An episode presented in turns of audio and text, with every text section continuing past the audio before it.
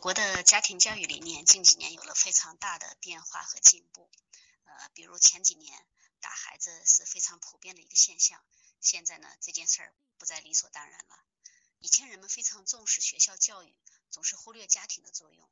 不重视家庭教育。现在大家已经意识到父母亲对孩子的巨大影响力，呃，都害怕因为自己的失职呢没有教育呃教育好孩子，所以大家都非常用力。这个用力呢，结果现在导致出现了另外一种情况，就是家长对孩子管得太细太多了。另外，因为现在独生子女政策导致那个出生率降低，呃，几个大人呃有很多的精力来关照一到两个孩子，这就使得现在的孩子们呢，他们处在一个管制非常多的一个生活环境当中。嗯，所以我今天和大家交流的话题是。当下的家庭教育不是家长做的太少，而是太多。嗯，我前几天收到一份来信，呃，是一位妈妈写的，呃，她有一个男孩子，今年四岁，大家注意是是四岁。呃，她说奶奶过生日的时候呢，她的他们带着孩子去参加宴席，呃，在吃饭期间可能是孩子有些饿了，吃菜呢吃的有些急，不小心呛了一下，一下咳嗽起来。这个时候呢，爷爷奶奶、姑姑等人都停下筷子，赶紧安慰孩子说：“啊，慢点，慢点，慢点吃啊，以后小心点啊。”然后大家都这样好心的安慰，没想到孩子停止咳嗽以后呢，突然开始发脾气，不吃饭了，大哭起来，弄得大家呢非常莫名其妙。所以家长说，他的孩子以前也有这种坏毛病。家长就说，孩子这种小毛病，呃，经常出现。比如在幼儿园，每天搞幼儿园每天搞各种小竞赛，给表现好的孩子呢发朵小红花。大部分情况下，孩子都能得到一朵小红花。呃，得到以后呢，总会高兴，呃，很高兴的告诉妈妈。偶尔没得到，就不跟妈妈说了。那妈妈知道这种情况以后呢，就担心孩子今天没得了小红花会不高兴，然后就很好心的想安慰一下孩子。结果每次都是不安慰还好，一安慰呢，孩子就表现的更不高兴，有时候还发脾气。然后家长这种情况下他就很不知所措，他就说我们这么关心孩子，对他这么体贴，但是他对父母亲的关爱、对家人的关心好像总是不领情，甚至是反感。结果吓得家长现在遇到很多事情都不知道该怎么安慰孩子了。啊，我相信很多人看到这个案例以后都会认为说，哎，这个孩子被惯坏了，是被溺爱坏了。如果我们把这个原因归结为溺爱，啊，从而认为应该多给孩子一些教训的话，这个认识是相当错误的。呃，如果我们设想一下。这种情况下，给你真要给孩子点颜色看看，只能导致情况更糟糕，孩子会更加别扭，呃，严重的呢会慢慢出现呃心理障碍。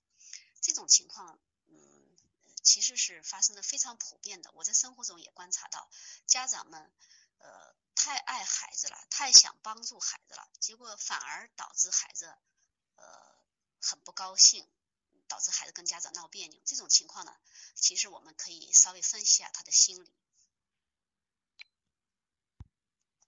这位家长的来信，他首先让我想起自己的一个小怪癖，呃，就是我自己呢就特别不喜欢自己偶尔有点小闪失的时候，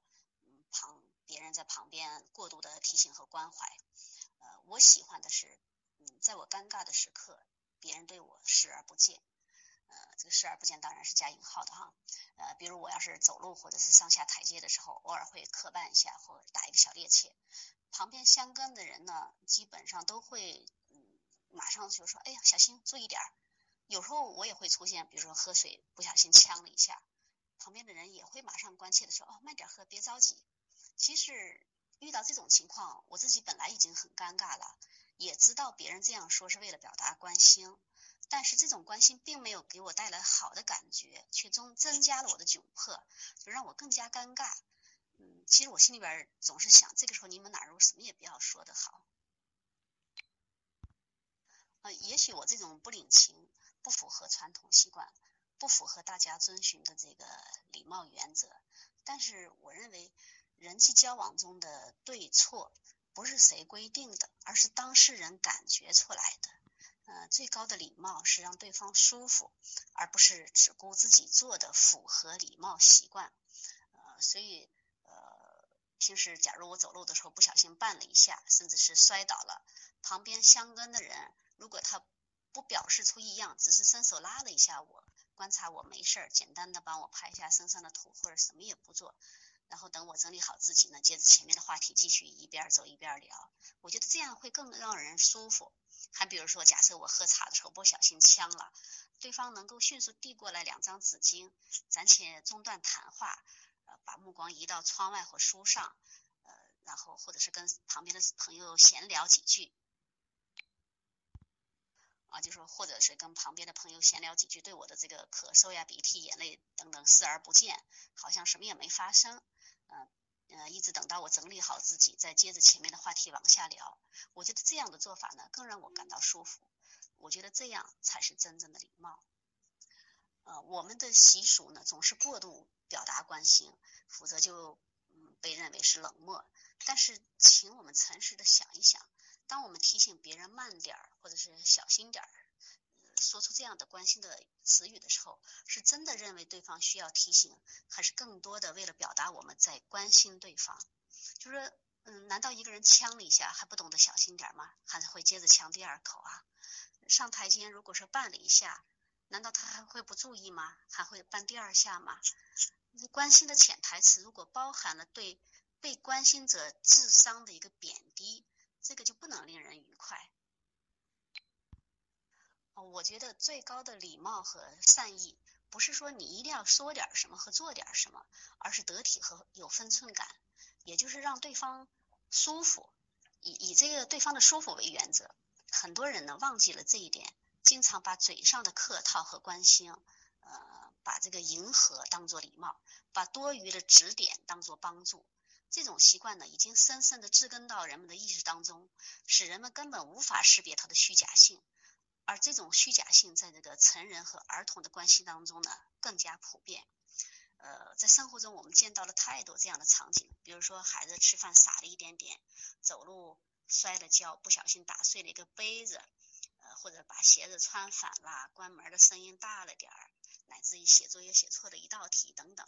凡是一个孩子生活中的内容，几乎都伴随着慢点儿、注意点儿、小心点儿之类的这样的提醒。呃，我甚至有一次在海滩上看见一个三四岁的孩子在玩沙子，他旁边的爸爸呢也要不停的告诉孩子慢点慢点。这个时候我真的不知道这个爸爸想说什么，那个孩子怎么说怎么孩子怎么做才是恰到好处呢？怎么做才是他所要求的慢点呢？在沙滩上摔一下又能怎么样呢？呃，这种虚假的提醒呢，不会真的帮助到孩子，只会给孩子添堵，因为。儿童几乎是在生活的每一个细节上，他都是不完善的，开始都做不好。如果家长把这个慢点、小心点之类的总是挂在嘴上，其实就是不停的在用潜台词告诉孩子：你是鲁莽的，你是做的不够好的，我必须时时刻刻提醒你。而事实上，每一个孩子呢，他天然的想要行为得体，先希望得到肯定，特别是意识到自己做的不够好的时候呢，他内心其实是非常愧疚的。呃，如果孩子嗯本来已经做不好了，已经感觉到愧疚了，如果这个时候家长提醒他小心点儿，他会立刻意识意识到自己的不得体呢被别人注意到了，他的内心会很不自在，注意到的人越多，他就越羞愧，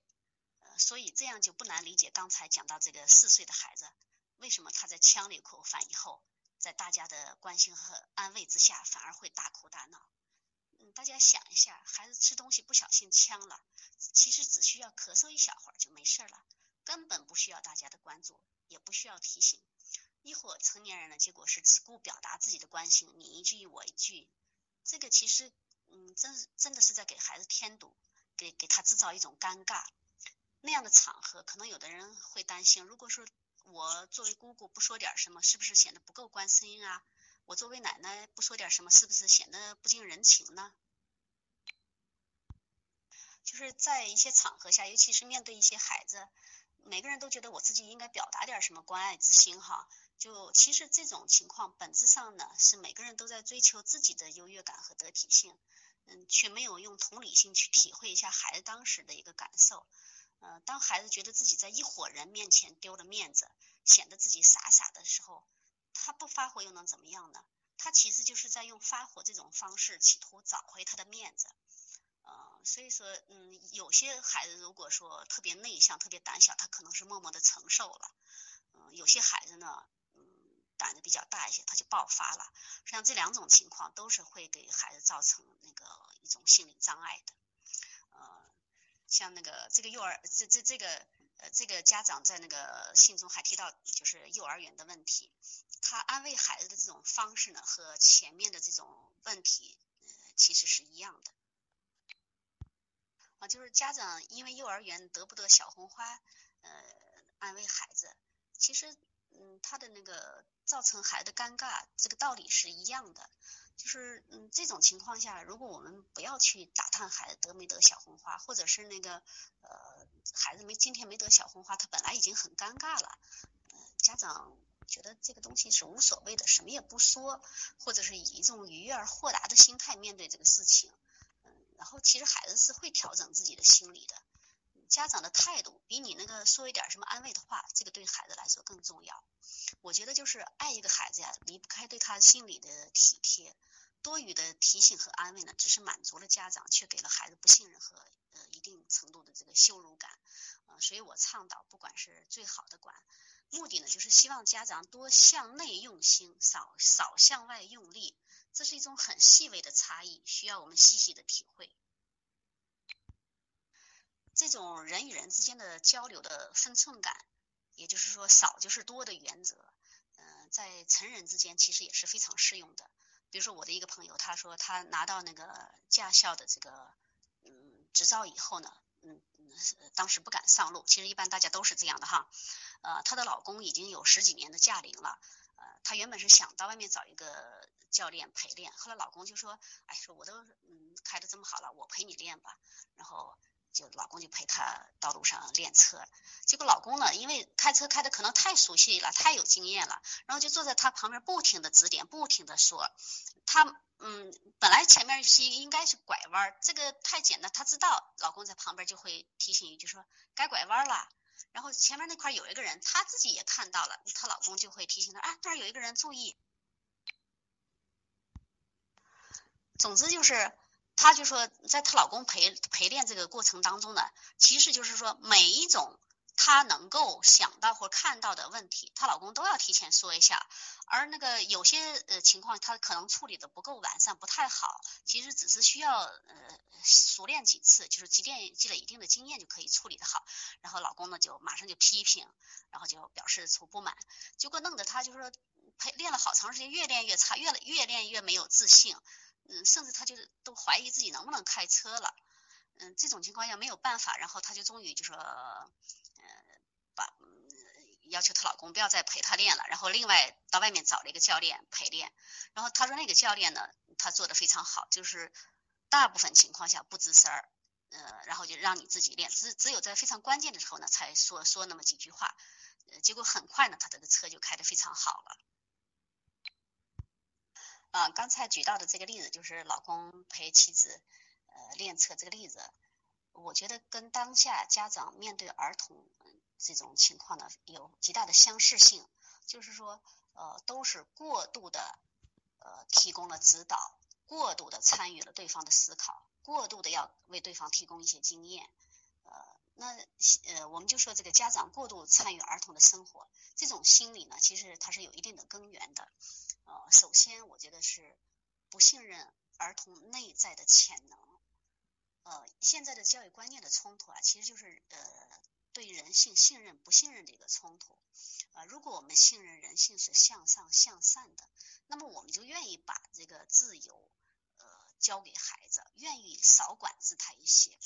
呃，愿意让这个孩子呢呃自主的去支配自己的一切，让他去犯一些错误。如果我们不信任人性是向上向善的，那么就会担心放了手，哎呀，我是不是就把孩子惯坏了？呃，那个如果我不在方方面面指导他，他是不是就做的很差？那就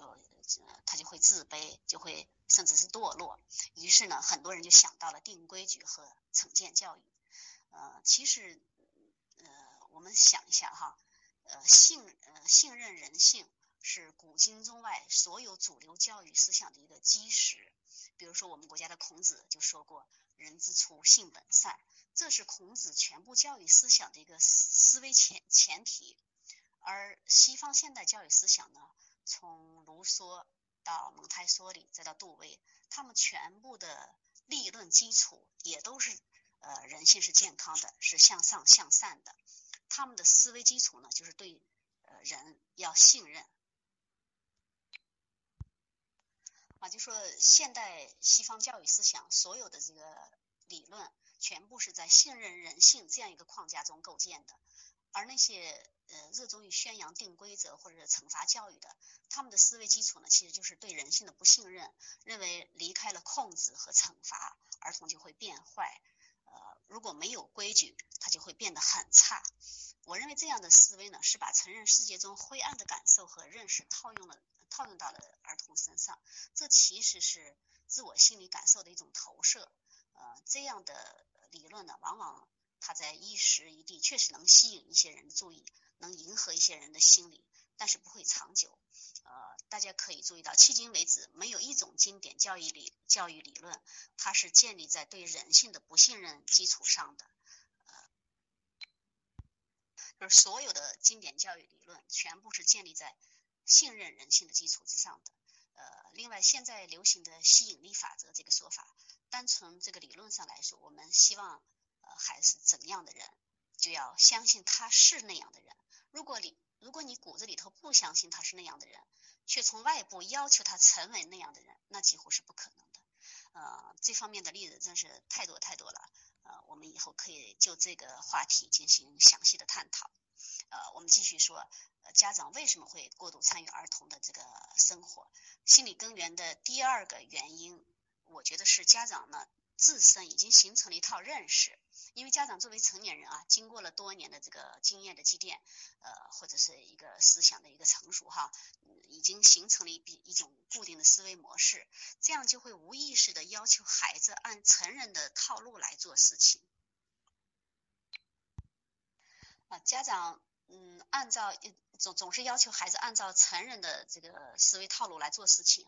对于这一点呢，很多人可能没有意识到。比如说，我收到一位家长的来信，他说他的孩子特别不听话，才不到两岁的孩子吧，就是对什么东西都好奇。他说他一般情况下呢是容许孩子呃做一些尝试的，但是他说有些事情确实不能容许孩子去做。我就问他，我说你什么事情不容许他去做呀？他说，比如说小孩。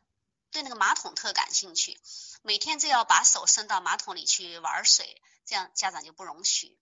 呃，结果孩子总是因为这个事情哭，呃，后来我就跟他说，因为马桶脏啊，这是一个成人的概念，孩子不知道那个东西脏，那马桶那个高度呢，正好是他能够得着的，所以他对这个东西很感兴趣，而尤其你不容许他玩这个水的时候呢，他就更感兴趣了，他不知道为什么，他以为那里边有什么奥妙，是家长所不容许他去发现的。那这种情况下怎么办呢？所以我给家长的建议就是，你把马桶里里外外洗得干干净净的，让孩子随便玩去吧，哪怕他从那里边高兴了咬一口水喝，那也不是很大的问题嘛，是不是？这关键看看我们家长是不是愿意配合孩子，愿不愿意为他做一点事情，尤其是我们是不是首先从我们内心要那个清楚这个马桶是脏的这样一个观念，所以说有时候真的不是孩子做错了，而是我们的观念呢束缚了我们自己的一个认识。呃，家长过度参与儿童的这个第三种心理，我觉得就是没有意识到让孩子亲自经历生活的一个重要性，呃，没有意识意识到经验的重要性。嗯，其实这一点，我我们只要嗯想一个例子就可以想得通。比如说学骑自行车，我们说再多的怎么样骑自行车应该怎么怎么样，不如让孩子自己去试一试，一次一次的又摔倒。就家长你讲十次甚至是一百次骑自行车应该怎么样，重心应该怎么样呃保持等等哈，嗯，根本就没有作用。可是，如果你把一辆自行车放心的交给交给孩子，不要害怕他摔倒，嗯，摔倒了也没问题，车子摔坏了也没问题，那孩子可能半个小时就学会了。呃，所谓的就是说，我们减少对儿童生活的参与呢，其实就是这个道理。有时候管住我们的嘴，把机会更多的留给孩子，把尝试更多的留给孩子，这真的比我们。